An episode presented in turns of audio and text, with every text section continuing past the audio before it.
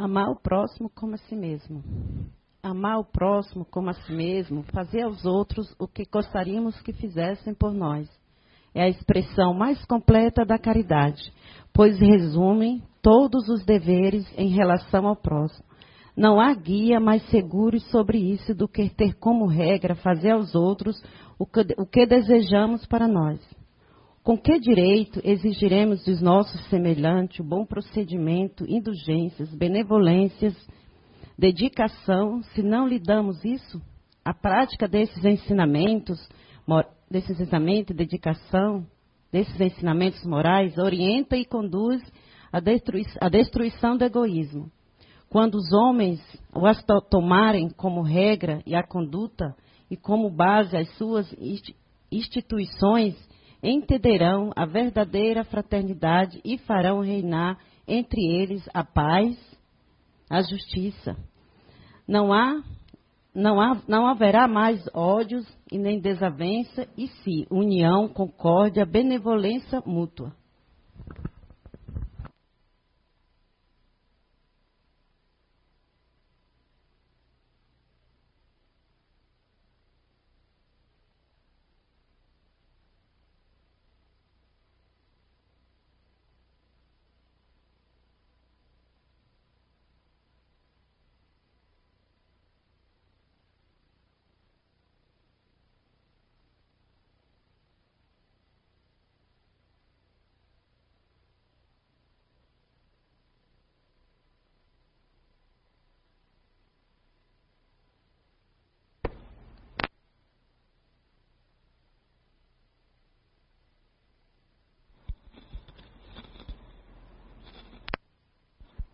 Alô, oi. Agora sim, boa tarde a todos. Sejam todos bem-vindos a o Recanto do Saber. Pessoal da internet que está nos assistindo também, obrigado pela audiência. Bom, culpa, depressão e obsessão. É, é um tema bem complexo, tá? Eu espero aí, rogo a espiritualidade para que eu possa ser claro, eles possam sair daqui com alguma coisa de informação que possa esclarecê-los e também ajudá-los no seu dia a dia, na sua rotina. Bem, é, lembrando a passagem da história do filho pródigo, O filho pródigo nada mais é do que um espírito arrependido de sua má conduta. E é assim que a maioria de nós temos que nos ver. Né? Somos espíritos arrependidos de alguma forma, pois estamos aqui reencarnados para aprender coisas novas, mas principalmente resgatar as nossas falhas e os nossos erros pretéritos, passados. E nessa jornada de espíritos arrependidos, muitos de nós é, entramos na neurose da perfeição, que nada mais é do que o mais comumente chamado perfeccionismo, é, aonde nós temos uma obsessão, né? temos uma necessidade obsessiva de fazer e acertar e, e praticar o bem na sua mais completa é, exatidão, não nos permitindo errar e muito menos que os outros errem. E muitas vezes isso na nossa vida traz conse consequências nefastas, negativas. Por que isso? Porque nessa busca de nós acertarmos, de nós evitarmos as nossas falhas, os nossos erros, a gente esquece de um vício que nós mesmos criamos para nos proteger, para encobrir a nossa inferioridade. Que nada mais é que o nosso orgulho.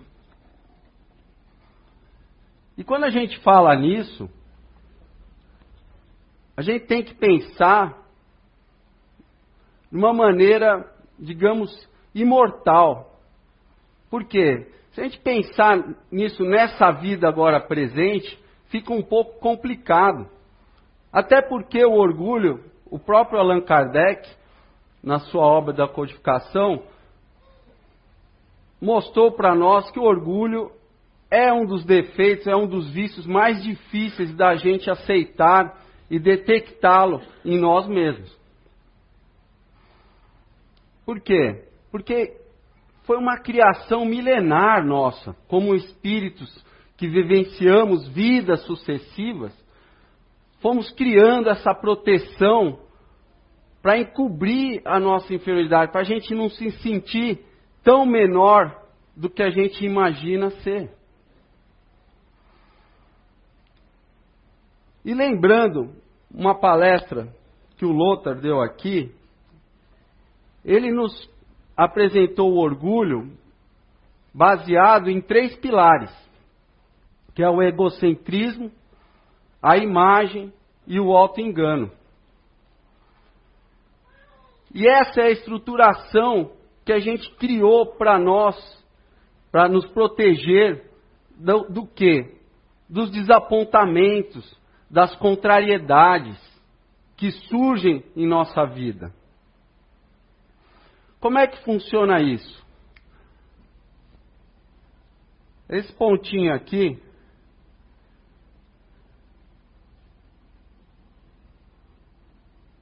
é o egocentrismo. Que faz parte da minha personalidade, o nosso eu.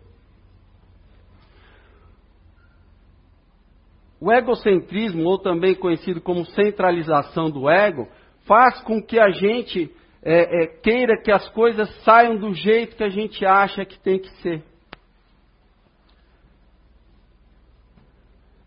Nós temos outro ponto aqui do orgulho, que é a nossa imagem. Que faz com que a gente é, busque é, nas aparências, no como afeta circunstâncias em relação à nossa pessoa, a gente agir de maneira melindrosa, magoada ou vingativa, por exemplo. E temos o auto-engano. Aonde é, muitas vezes nos deixamos levar pelo nosso interesse pessoal. Tudo isso vai trazer um nível de orgulho nosso. Então, por exemplo, quando a gente tem tração, uma contrariedade, como por exemplo a traição, seja ela do que for, for afetiva, for financeira, um negócio, enfim, qualquer tipo de traição. A gente pode pegar aqui uma traição afetiva, por exemplo. Dependendo do nosso nível de orgulho, a gente faz com que criemos uma cadeia dentro da nossa vida ligada eu quero, ao que eu aceito, ao que eu desejo que é o meu egocentrismo. Então, muitas vezes, eu vou aceitar uma traição me auto-enganando, falando que eu estou perdoando. Mas, na verdade, eu tenho muito interesse em manter a relação com aquela pessoa.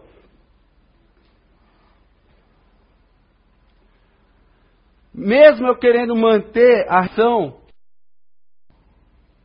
com essa pessoa, eu posso aqui ter muita mágoa com isso. Ou até pior, desejar vingança. Continuo com a pessoa por interesse, mas lá na frente eu fico pensando um dia em dar o troco. Ah, ele me traiu, eu vou trair ele. na primeira oportunidade.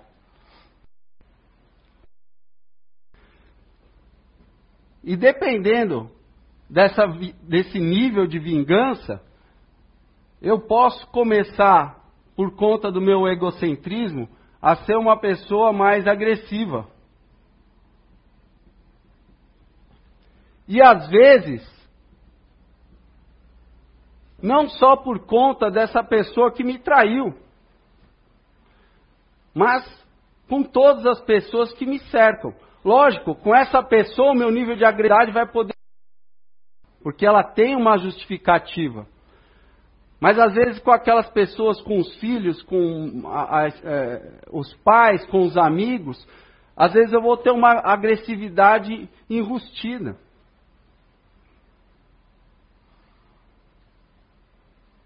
Então, imaginem todas essas esses vícios aqui circundando a nossa mente. Principalmente a... temos um pouco mais de conhecimento espiritual. O que que não traz? Eu estou dando apenas um exemplo. Mas se a gente pegar, quando a gente erra, por exemplo, que é uma coisa mais corriqueira, um erro, uma falha. Ah, eu quis fazer um investimento, perdi dinheiro, ou eu é, quis me arriscar em outro emprego e, e perdi ele. Dependendo do nosso nível de orgulho, vão acontecer também mecanismos parecidos. Como, por exemplo, ah, eu cometi uma falha no meu emprego. Mas eu não quero assumir esse erro por interesse. Porque eu tenho medo de que aconteça algo contra mim, que todo mundo vai me enxergar como incompetente. E aí, por vaidade, de não me sentir mais inferior do que eu já estou me sentindo por causa desse erro, eu posso ser mais hipócrita.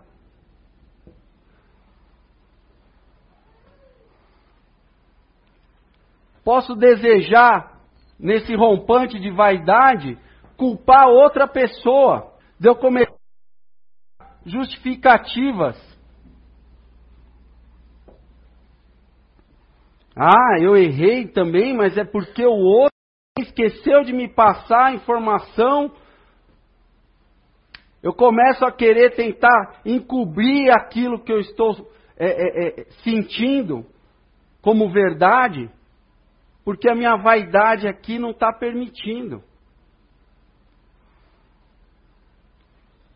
Todo esse mecanismo aqui vai sujando a nossa casa mental, vai empoeirando ela, vai tornando os, os corredores da nossa casa mental muito o quê? Cheio de entulho, sujeira, porque isso aqui não acontece pontualmente como eu estou falando, gente. Isso acontece no nosso dia a dia, o dia inteiro, a distante. Porque muitas vezes nesse erro eu passo horas tentando pensar em justificativas, tentando me auto-enganar, para falar, não, mas eu também errei. Muitos de nós, quando erra, a primeira impressão que a gente tem, a gente fala assim, meu Deus, o que, que eu fiz? Mas algum de nós dá poucos segundos, poucos minutos, já está tentando justificar o próprio erro, botar a culpa em alguém e ainda vai ficar contente se as pessoas acharem que a, o erro foi ainda da outra pessoa e eu convencer a todos. e eu, aparentemente, vou me sentir feliz e mais em paz. Pessoal, isso aqui está acontecendo tudo dentro da nossa mente. Essa sujeira toda está se acumulando ali dentro. E a gente nem se percebe. E isso vai gerando uma demanda de conflitos, de frustrações.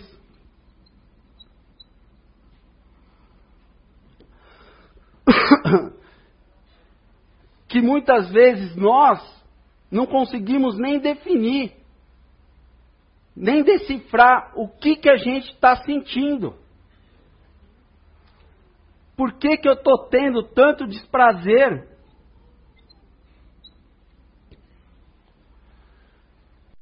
Por que tão incomodado? Por que eu estou tão inquieto?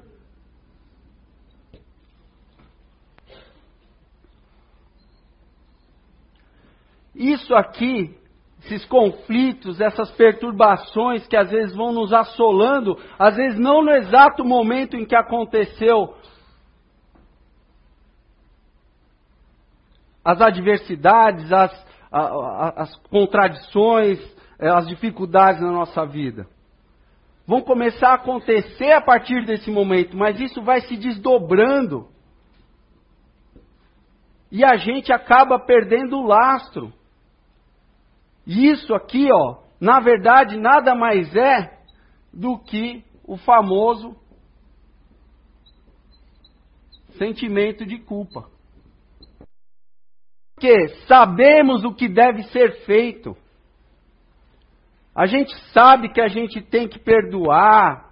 A gente sabe que a gente tem que é, é, é, assumir os nossos erros. Mas muitas vezes no nosso dia a dia a gente não tem essa prática. E muitos de nós têm muito medo de exercer essa prática. Porque a gente às vezes acha, por conta do nosso orgulho, que assumir um erro, que assumir um, uma deficiência, nos torna mais fraco do que aparentemente somos. E aí nós pensamos, meu, eu não posso assumir, sabe? Eu já me sinto péssimo. A, a, última bolachinha lá do pacote. E eu ainda vou assumir mais um erro na minha vida, mais uma falha, ou vou ter que aceitar mais essa traição. Então, é muito complicado para nós. Aqui, nessa questão de imagem, tem muito a questão do eu não aceito o que está acontecendo comigo. E aqui, na parte do egocentrismo, eu quero que aconteça tudo do meu jeito.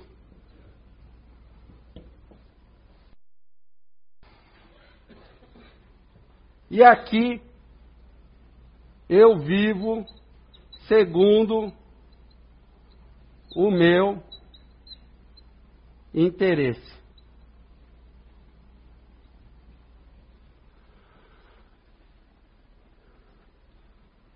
Isso acaba virando uma roda viva dentro da nossa mente e que não para. A única coisa, às vezes, que vai fazer com que isso pare é isso aqui, ó. Isso aqui não é uma virtude, mas é essencial para a nossa vida. Isso aqui é o nosso. É o nosso. Vocês podem ver que as pessoas que não sentem o um mínimo de culpa pelas suas falhas, pelas atrocidades que cometem, elas praticamente ou já estão numa queda moral bravíssima, ou já estão num nível de loucura que só reencarnações sucessivas de sobe e desce, sabe? Desencarna, vai, volta, não tem mais um aprendizado na intermissão, não tem mais um aprendizado é, é, na hora que a gente está lá na dimensão espiritual. Não, não tem.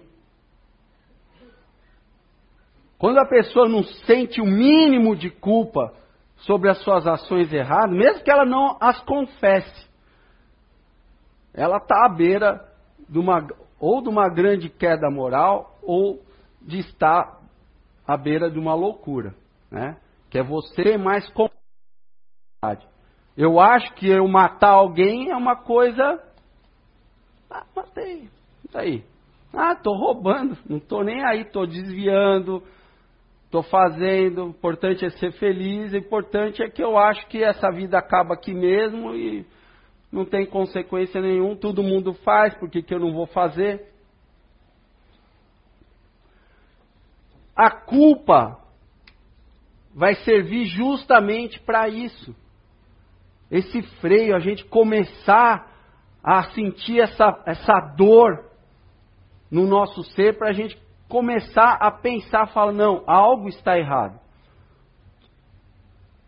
Dá para desligar o ar aqui? Tá. É. Gelado aqui, assim? Eu tô, tá vindo na minha cara aqui um, um ar gelado. Eu acabei de vir de uma rinite alérgica. É... Onde é que eu estava mesmo?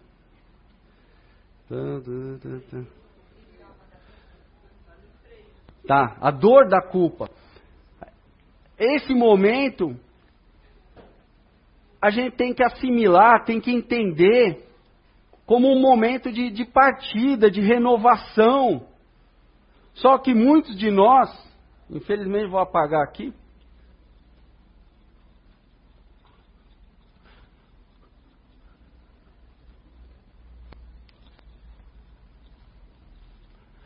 Muitos de nós não entendem assim.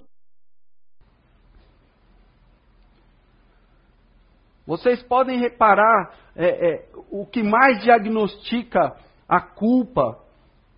Alguns aqui podem estar pensando, ah, eu nunca me senti culpado. Mas vocês vão começar a perceber. Porque mal a gente se percebe no nosso dia a dia. Mas a pessoa que tem um sentimento de culpa, ela vai ter sempre sentimentos de revolta, de autopunição, vitimização. Então, quem sente culpa já começa a se associar aqui. Autopiedade. Normalmente tem o hábito de se queixar e de lamúria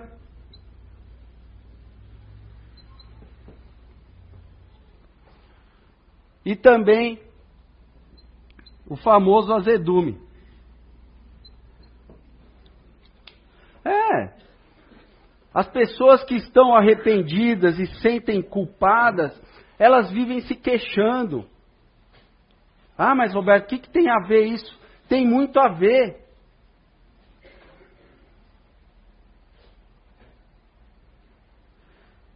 Se não há um sofrimento natural, uma coisa assim para você sentir mal, se sentir culpado, triste, com alguma coisa que você fez, se não é uma morte de alguém, se não é uma perda, de repente, de, de emprego, sei lá, se é uma coisa que, ah, só estou me sentindo assim, isso é um sofrimento voluntário. É algo que está acontecendo na nossa vida, na, na nossa casa mental, e a gente não está dominando, está se deixando dominar.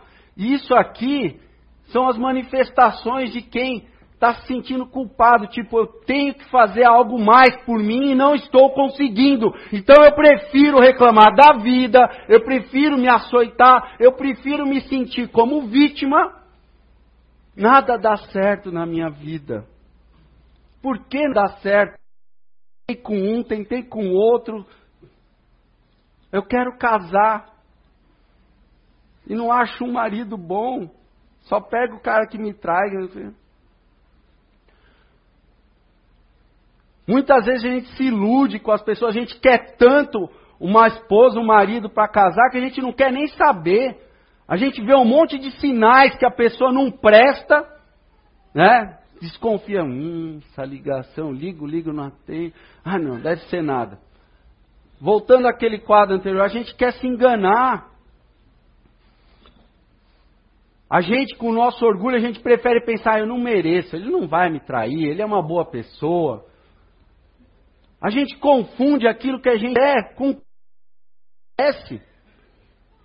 Por quê? A gente quer sempre o meio mais fácil. Por quê? A gente é imediatista. Por quê? Porque a gente quer as coisas na hora que a gente quer, que acha que tenha que acontecer. Então, se é aquele cara, tem que ser esse.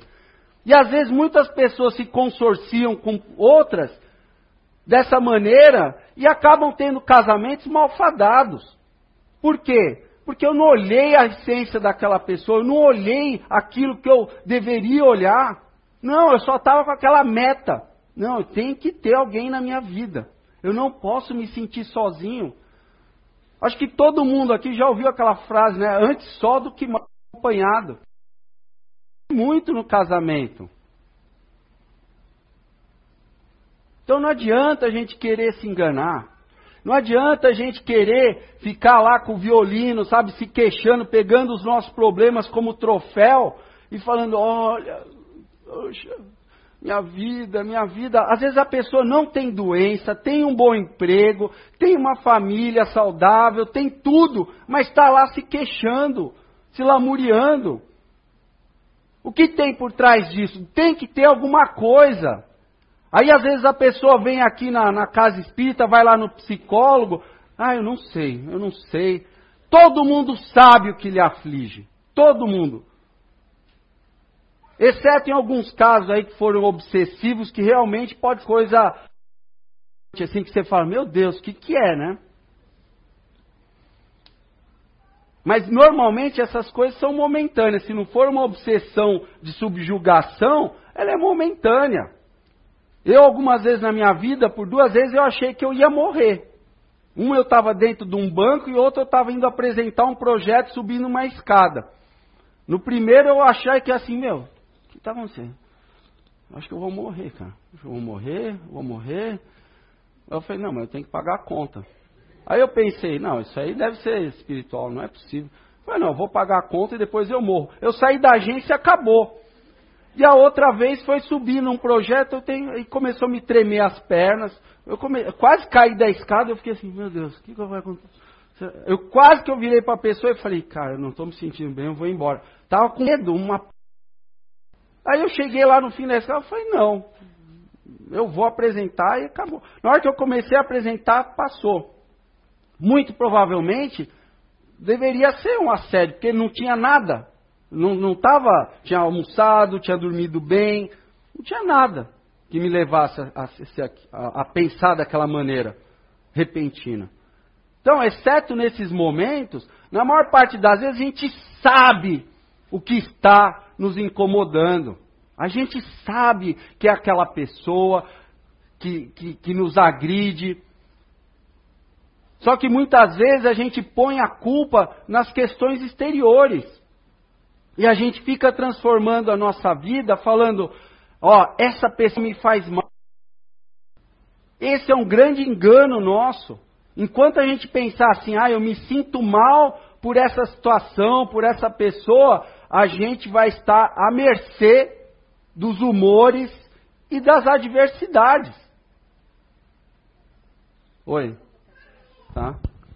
Pessoal, aquele aviso do estacionamento, né? Não sei onde estão esses carros, mas um Picasso KMT 8702, se for daqui, para favor retirar, e um Picanto MHO 3848.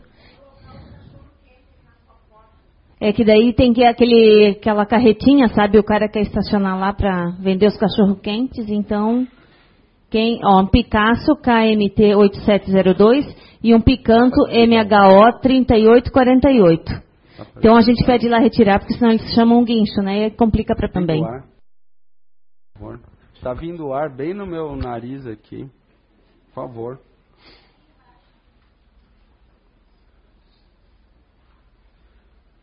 eu vou me queixar. Mas sem me sentir culpado. Obrigado, hein? É que vem bem aqui na, na cara. Aqui. É...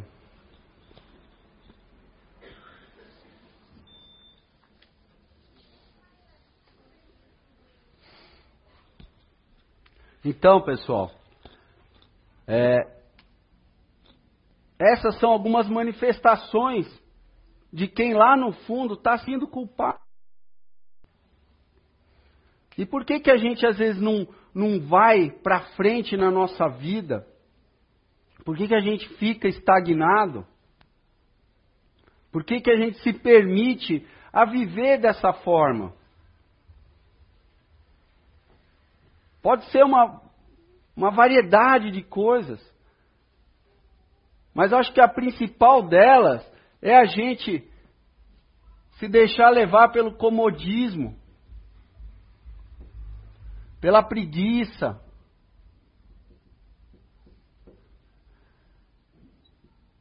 pela falta de vontade.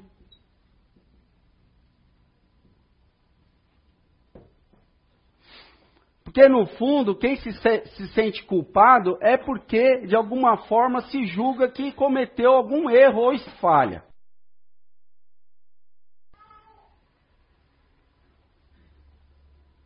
Apesar de ter dito que esse sentimento às vezes é indefinível, é indecifrável também, parece que ele surge do nada, ele é muito bem construído. Quanto maior for o nosso nível de orgulho, menos a gente vai conseguir decifrar essa culpa.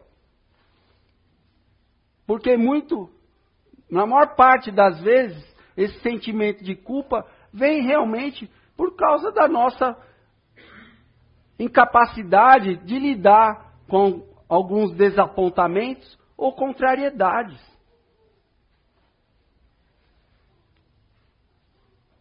E preferimos colocar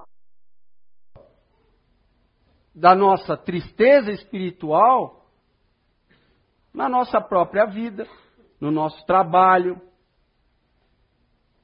no nossa esposa, no nosso esposo, no nosso pai, na nossa mãe, Quantos adultos com mais de 40 anos passam ainda mais 30 anos falando que, ah, se meu pai, meu pai judiou muito de mim, meu pai cobrou muito de mim, meu pai não sei o que, meu pai. Poxa, a pessoa é quase bisavô e ainda está falando do, pai. Mas que a gente fala, ah, eu vi o meu pai fazer isso comigo.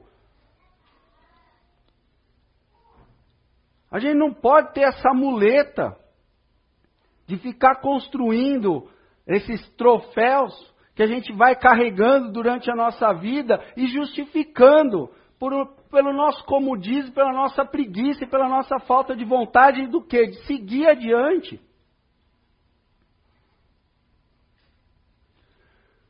Muitas vezes o sentimento de culpa vai levar à depressão.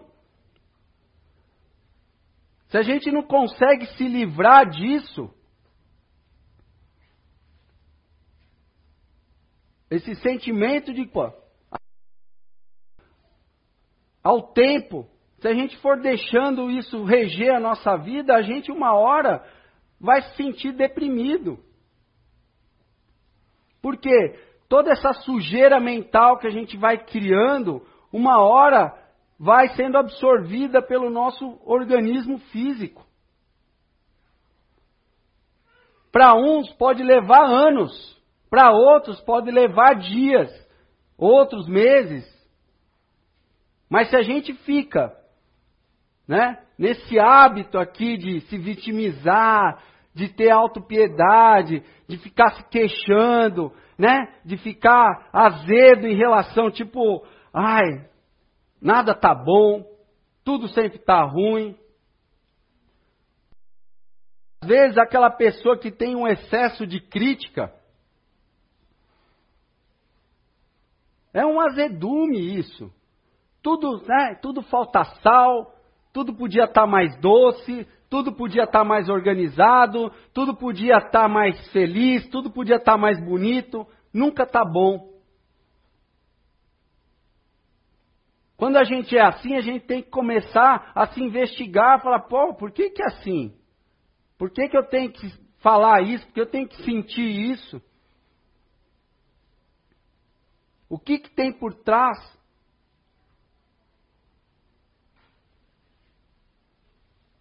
E quanto maior for esse sentimento de culpa, e por mais que ele for levar, a gente pode entrar no que a gente conhece como depressão.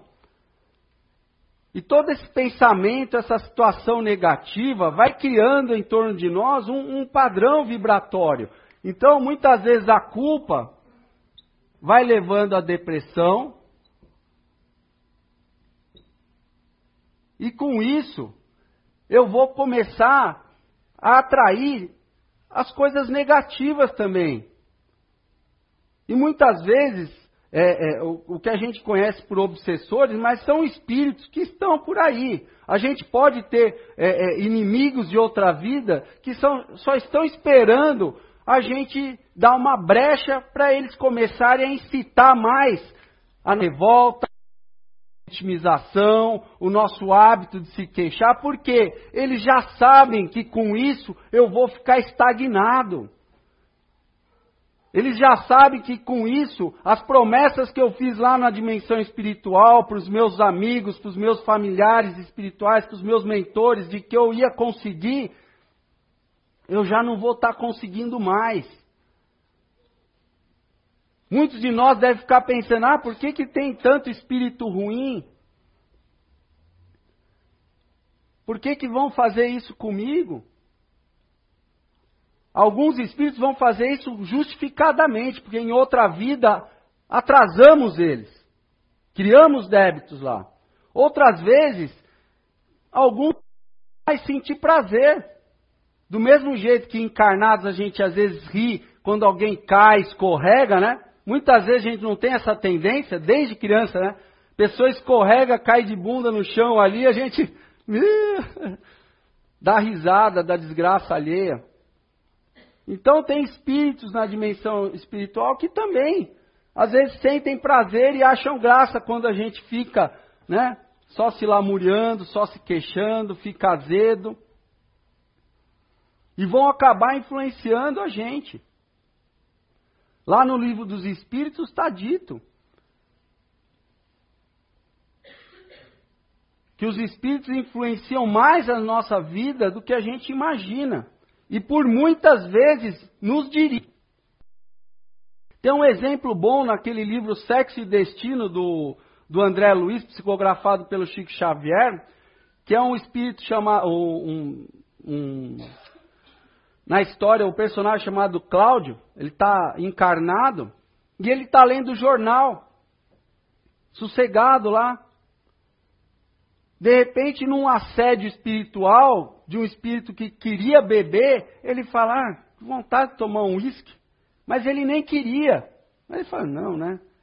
Nada. Daí fecha o jornal, vai lá e toma duas doses lá. E nisso, dois espíritos vão para beber daquele fluido, daquela energia. Então, assim, às vezes a gente está ali à toa, nem pensando em fazer algo que a gente não vai fazendo. Isso é um exemplo bem simples, pessoal. Imagina quando a gente tem uma contrariedade, quando a gente está lá desanimado, se a gente tem alguém que quer nos prejudicar espiritualmente, ele pode acentuar mais isso. Quando eu estava falando aquelas questões de mágoa, de vingança, imagina a força que isso não tem. Eu estou lá sentado triste e um, um ou dois espíritos ficam, é, ele te traiu mesmo, hein? Ou assim, ah, você errou, você não vale nada mesmo, hein? Como você é burro, como você é incompetente. E eu vou entrando naquela sintonia e com uma obsessão. E vai gerando mais culpa. E isso aqui entra num ciclo vicioso de culpa, depressão, obsessão, obsessão. Aí a gente não sabe, dependendo do tempo que isso leva, isso aqui pode ir crescendo de uma maneira tal que realmente a gente perde as rédeas da nossa vida. E pior, muitos, principalmente espíritas, acham que isso aqui é só mesmo para aquele que é subjugado. É, ah, a pessoa precisa ter uma uma questão física, precisa lá, sabe, derrubar no chão, que nada, gente. Eu, vocês aqui, muitos que estão lá fora, podem estar cheios, pelo menos um, ou até mais espíritos querendo que você faça coisas que você ou quer deixar de fazer, ou não quer mais fazer, ou poderá vir a fazer. E que a gente se. Isso é um caso sério. Isso é um caso que, se a gente não, não resolve sair desse sentimento aqui, a gente pode entrar nesse ciclo vicioso e aí não tem mais jeito. Porque, como eu estava falando, tudo isso vai sendo iniciado na nossa casa mental, e chega um, tempo, uma, um determinado tempo de saturação, isso vai impregnando o nosso organismo. E é aí que essas pessoas aqui começam a sentir dores, mal-estar, falta de fome, cansaço. É assim que se justifica as manifestações de uma depressão que chega até a parte física, que é aquele momento que a pessoa não quer sair mais de casa, não quer mais deitar, não quer mais se higienizar, não quer mais comer, não quer mais viver, e gera um desprazer tão grande que a vida estagna. E é muito sério, pessoal. Na hora que a gente começa a entrar nesse ambiente aqui de revolta, de autopunição, de vitimização, desse hábito de se queixar, muitos de nós nem precisa dessa obsessão aqui, a gente já é obsessor. A gente já entra numa auto-obsessão.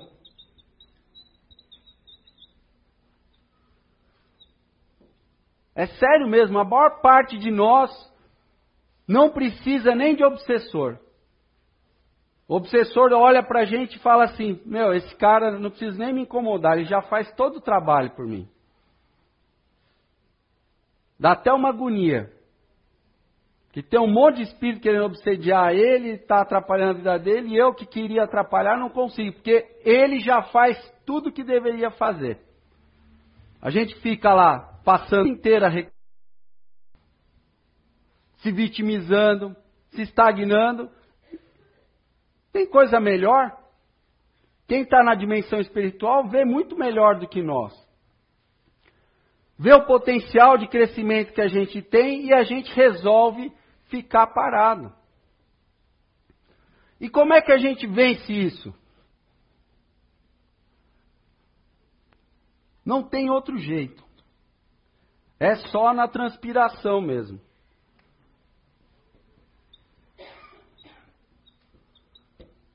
A gente não consegue escapar disso.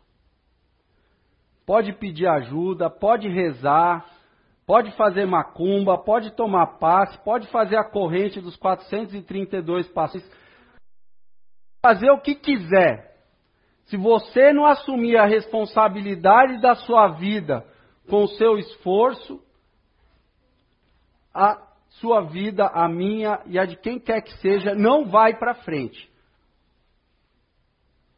Quando a gente entra em estados de tristeza, de melancolia ou até depressivos, eu não estou recriminando o uso de medicamentos, até porque, como eu expliquei aqui, quando a depressão chega no estado físico, você precisa agir no, no físico, né? Precisa tomar o remédio para ficar mais, opa, tô mais ligadão, tô mais, né?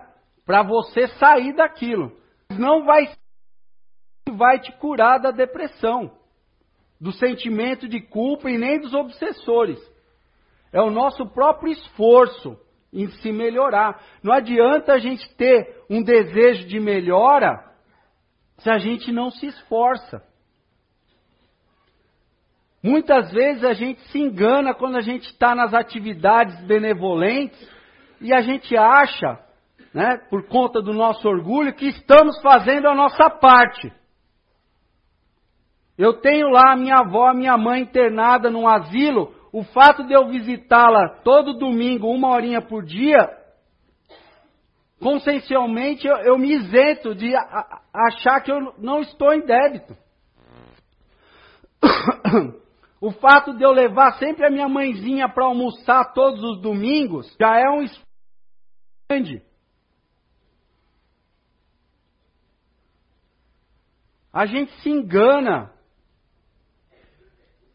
Esse esforço que a gente tem que ter, principalmente tem que começar com a gente mesmo, mas também, logo na sequência, com o próximo. Perdão. E principalmente com o próximo mais próximo. A atenção que a gente dá para os nossos filhos, para os nossos esposas, esposos, pais, avós. A maior prova de egocentrismo que existe é a impaciência. A gente não tem paciência com as pessoas mais idosas. Ah, anda devagar, dá para sair do. Vai comer, suja tudo. A gente não tem paciência. Porque a gente acha que é, tudo tem que ser do jeito que a gente acha que tem que ser.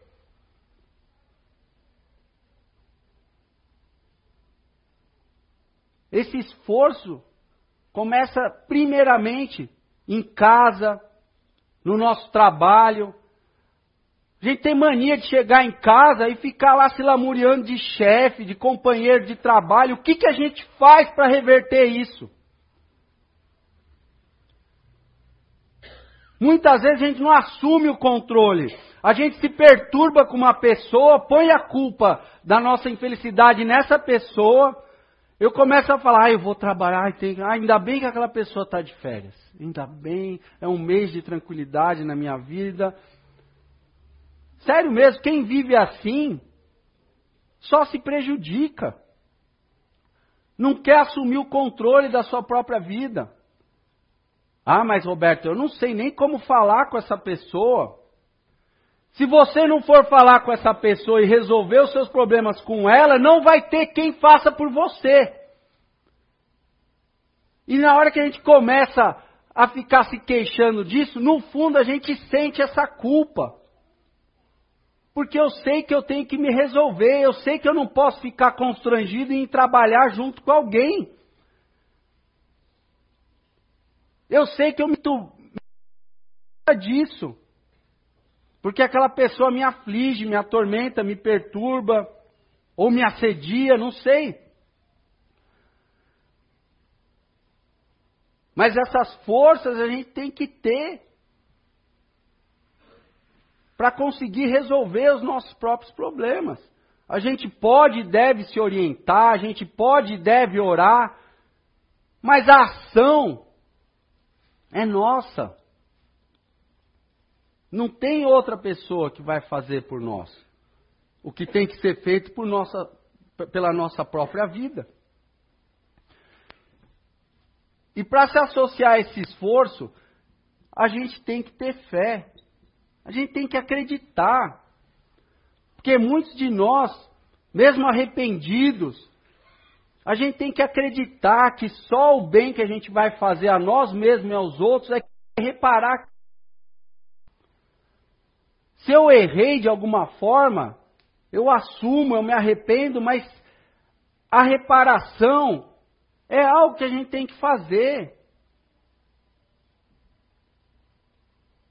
Não adianta fazer da boca para fora.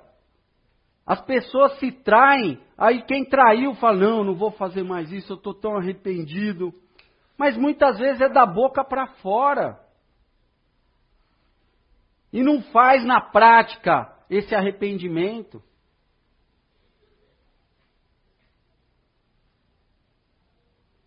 Dependendo do nosso nível de orgulho, muitos de nós acham que se dá bem, achando assim, não, eu traí a pessoa, mas olha, eu me arrependo, eu me arrependo. até com que está arrependido, mas lá dentro não tem arrependimento nenhum.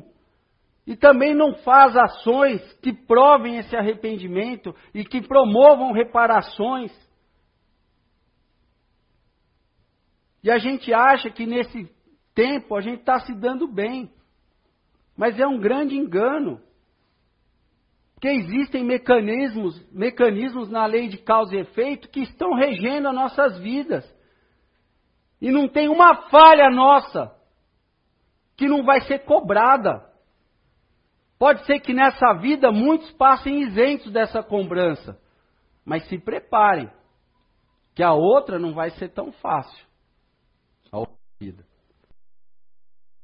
Muitos contratempos e adversidades vão poder surgir para a gente falar: meu Deus, o que, que eu estou fazendo da minha vida? Tem um livro da nossa casa, chama Caminheiros do Bem. Eu considero assim, meu, um dos melhores livros que a nossa casa tem editado. Se eu não me engano, tem a história do Humberto, que é um sexólatra. Durante mais de 400 anos, ele vivenciou a sexolatria das mais variadas formas. Esse foi um espírito que, infelizmente, precisou de vários anos, vários séculos, para entender o respeito em relação a, a, ao ser humano, a si mesmo. Cara que estuprava pessoas, chegou a vir como uma senhora de escravos, fazia absurdo com os escravos, chegou a ser, até ser violentada no final dessa existência pelos escravos e foi morta. E mesmo assim, na outra existência, continuou estuprando pessoas. Você vê, numa existência ele sofreu uma violência física tremenda, mas mesmo assim aquele espírito não arriou. Sabe o que precisou da vida para ele começar a pensar, estou fazendo? Na, na, na existência que houve a transformação dele, ele precisou estuprar a namorada dele. Essa namorada precisou, lógico, foi violentada, ficou muito mal, mas precisou perdoá-lo. Aceitou ainda casar com ele. Então, assim, quando se diz que o amor realmente transforma e faz modificações, isso não é brincadeira, pessoal. Não é uma coisa fada, não é uma. Né? É, fora do comum. Não, meu, tem muita força. Imagina alguém ser estuprado, ainda perdoar essa pessoa, ainda casar com ela e não contar para ninguém. Isso aí já amoleceu o Humberto, porque ele estava acostumado a estuprar e matar. Tanto é que essa namorada, ele estuprou ela e quis matar. Só que como ela perdoou ele, ele falou, meu Deus, como é que eu vou matar alguém que. Né? Porque para ele, matando as pessoas que ele estuprava, era uma forma dele se livrar daquele débito e falar, não, ó, e ficar isento de culpa. Quanto maior o egocentrismo da pessoa, menor é o seu sentimento de culpa. Então Humberto era um cara 120% egocêntrico. Ele só queria atender ao prazer dele. Na hora que aquela menina perdoou ele, ele. E agora? Casou com ela. Só que aquilo ainda não foi o bastante para dobrar ele como espírito. Teve que ter uma filha de 10 anos ser violentada e morta. Aí, nesse momento, ele sentiu na pele. Aí a vida trouxe para ele essa consciência que ele precisava ter. E é isso que a gente precisa ter, gente. A gente não precisa chegar nesses pontos de dores atrozes, de situações tão adversas para a gente começar a seguir a nossa jornada da melhor forma. Não há necessidade. Lógico, se a gente quiser, vai ser pelo pior caminho. A gente vai chegar lá, que nem o filho pródigo, mas vai demorar mais. Então, esse esforço aqui e essa fé de que o que eu estou fazendo hoje de bem para mim e para outrem vai se forma. O nosso merecimento é diretamente proporcional ao esforço que a gente empreende em vencer as nossas más tendências. É diretamente proporcional, é isso que Deus quer. Deus não quer nada especial de nós, Ele não quer que a gente é, fique se lamuriando, criando primentos. Está lá na questão, na, no final da resposta da questão 726 do Livro dos Espíritos, que o sofrimento voluntário, que só penaliza a si mesmo, ele é egoísmo puro. Quando a gente sofre voluntariamente por outros, isso é caridade. Então a gente não pode se enganar quando a gente está se sendo, ai, minha vida, ai, o que, que eu faço? Eu perdi tudo, eu perdi, ai, eu não, não, não aceito, eu não quero. Esse sofrimento não vale de nada, porque é egoísmo puro nosso. Não é brincadeira. A espiritualidade olha a gente com pena quando a gente está assim. A gente tem que angariar esse esforço, assomado a essa fé. Isso era o que chama de super ação ou superação. Um esforço sem acreditar nele não vale nada. A gente não pode fazer as coisas porque eu ouvi falar, porque o Roberto disse. A gente tem que sentir isso. Eu tenho que fazer acreditando. A fé é, é, é, é você ter certeza naquilo que você ainda não viu acontecer. Se a gente não tiver isso, não vai haver nunca essa superação. E a cada dia das nossas vidas a gente tem que fazer com que isso aconteça, porque sempre vão ter adversidades. E que nos vão exigir mais esforço, mais doses de fé para ter novas superações. A gente tem que ter esse foco. Na nossa própria evolução. A partir do momento que eu consorcio o esforço que eu estou empreendendo com a fé naquilo que eu estou fazendo, eu vou tendo per. É por isso que muitos espíritas desistem do seu caminho evolutivo. A gente tem aquele conhecimento, a gente sabe do empreendimento espiritual que a gente tem que fazer, que nós somos responsáveis pela nossa própria vida, mas a gente resolve botar as rédeas das nossas vidas em palestrantes, em casas espíritas ou igrejas. Aí vocês veem um cara que nem eu, falho, imperfeito, cometendo erros, eu me aproveito e me auto-engano para me eximir desse esforço e falar o Roberto roubando. Eu vi o Roberto traindo a esposa dele. Então aquela casa não presta. Com certeza o Roberto não deve prestar. Mas até aí eu estigmatizar a doutrina espírita como ela não sendo é, é, decente, isso é uma fuga que muitos espíritas têm. Somos todos falhos, imperfeitos, senão não estávamos aqui encarnados aprendendo. A gente precisa ter esse cuidado para dizer o que é certo, o que é errado.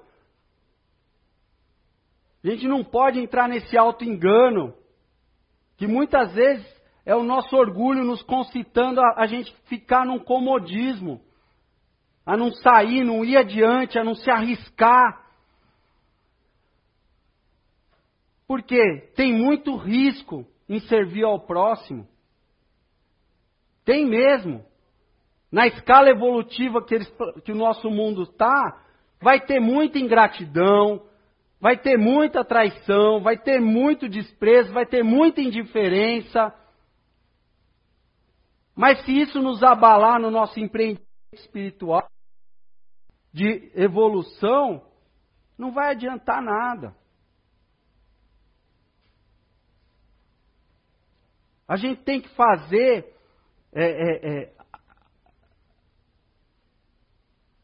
é, esse, empreendimento em servir ao próximo, não de uma maneira assim, ai, é, vou ajudar qualquer um. Muitos de nós aqui acham que para começar uma jornada, para você ter uma evolução, ah, eu preciso participar de uma casa espírita, eu preciso ser palestrante, eu preciso dar passe.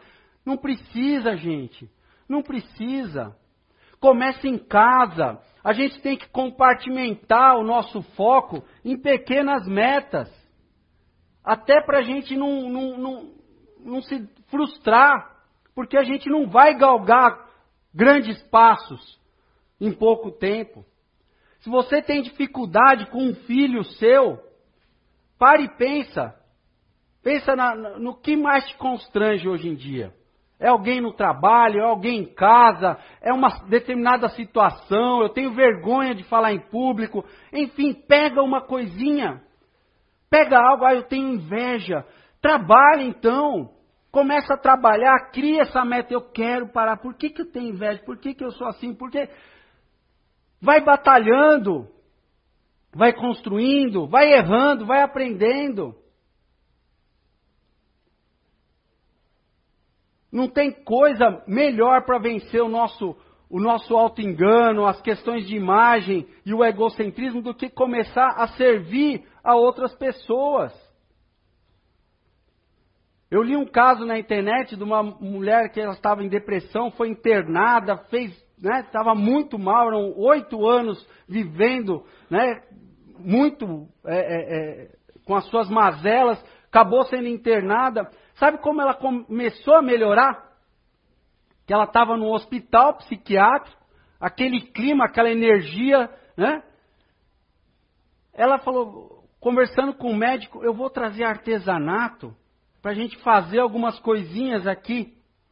No que ela trouxe os artesanatos, num fim de semana que ela foi passar em casa, é, as pessoas que estavam lá junto com ela começaram a ficar mais suaves, mais alegres, começaram a rir mais. Ela mesma começou a se sentir mais útil. E não tem maneira melhor do que se sentir útil do que ajudando alguém, pessoal. Não é à toa que só o bem vai reparar o mal que a gente faz.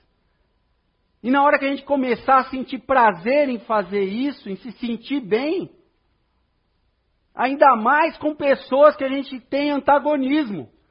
Então, se a gente tem um certo antagonismo com uma sogra, com um sogro, com um, o próprio marido, com o cunhado, com o chefe, com o colega de trabalho, se a gente começa a querer resolver isso aí, com certeza a gente vai resolver em algum momento. Porque quando dois fios estão desencapados, dá choque, né? Mas a partir do momento que eu tenho uma intenção boa em relação a alguém, eu começo a me encapar. Então as faíscas vão começar a diminuir. Isso não quer dizer que a gente vai se tornar o melhor amigo daquela pessoa que a gente é adversário, às vezes espiritual. Ou naquela, nessa vida agora estamos criando uma, uma, uma diferença mas com certeza não vai criar novos débitos. A gente pode ter certeza, pessoal, quando a gente começa a encarar a nossa vida e empreender esse esforço que só depende da gente, com fé, a nossa responsabilidade vai aumentando e é isso que Deus e a espiritualidade quer de nós. Aí até mais ajuda vai ter. E com certeza, quem é mais responsável perante a sua vida vai ser mais feliz. Não tem outro caminho sem ser esse. O de assumir a responsabilidade da nossa vida, a nossa felicidade, porque é nossa, não é de mais ninguém. não é de mais ninguém. A gente não pode se permitir a isso. A gente não pode dobrar a cabeça, arriar o corpo perante os contratempos, perante as adversidades. Porque isso são provas. Se a gente se deixar levar pelas dificuldades, pelas mazelas, não vai adiantar nada. Vocês tenham certeza disso. A vitimização, esse sentimento de culpa profundo, as lamúrias, as queixas, podem existir, mas tem que durar muito pouco. Não, de, não deixem perdurar muito tempo, porque senão entra naquele ciclo que eu mostrei anteriormente. E aí, para sair, fica muito mais difícil.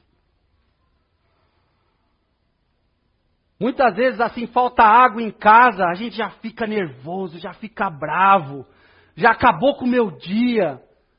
Como é que uma falta de água, uma falta de luz pode acabar com o dia de alguém? Ah, eu bati o carro. A gente tem que começar a discernir o quanto a gente gosta de nós mesmos, porque esse mal, quem faz com a gente é, somos nós mesmos. A gente bateu o carro, a gente não bateu a nossa perna. Às vezes até acontece, né? A gente dá uma topada aqui e sai esbravejando, encontra alguém, oi, ah, vai se catar. Já desconta. Porque a gente é assim, é o egocentrismo, é pensando, é só na gente. E para derrubar isso, só a gente servindo.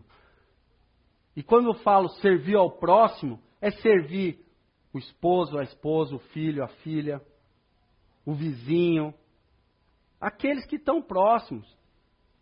Não, não precisa ir no indigente na rua, lógico, é importante, é.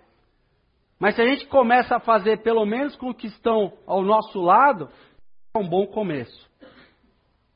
Já é um bom começo. A responsabilidade de ser feliz é nossa e de mais ninguém. Uma boa semana, tudo de bom.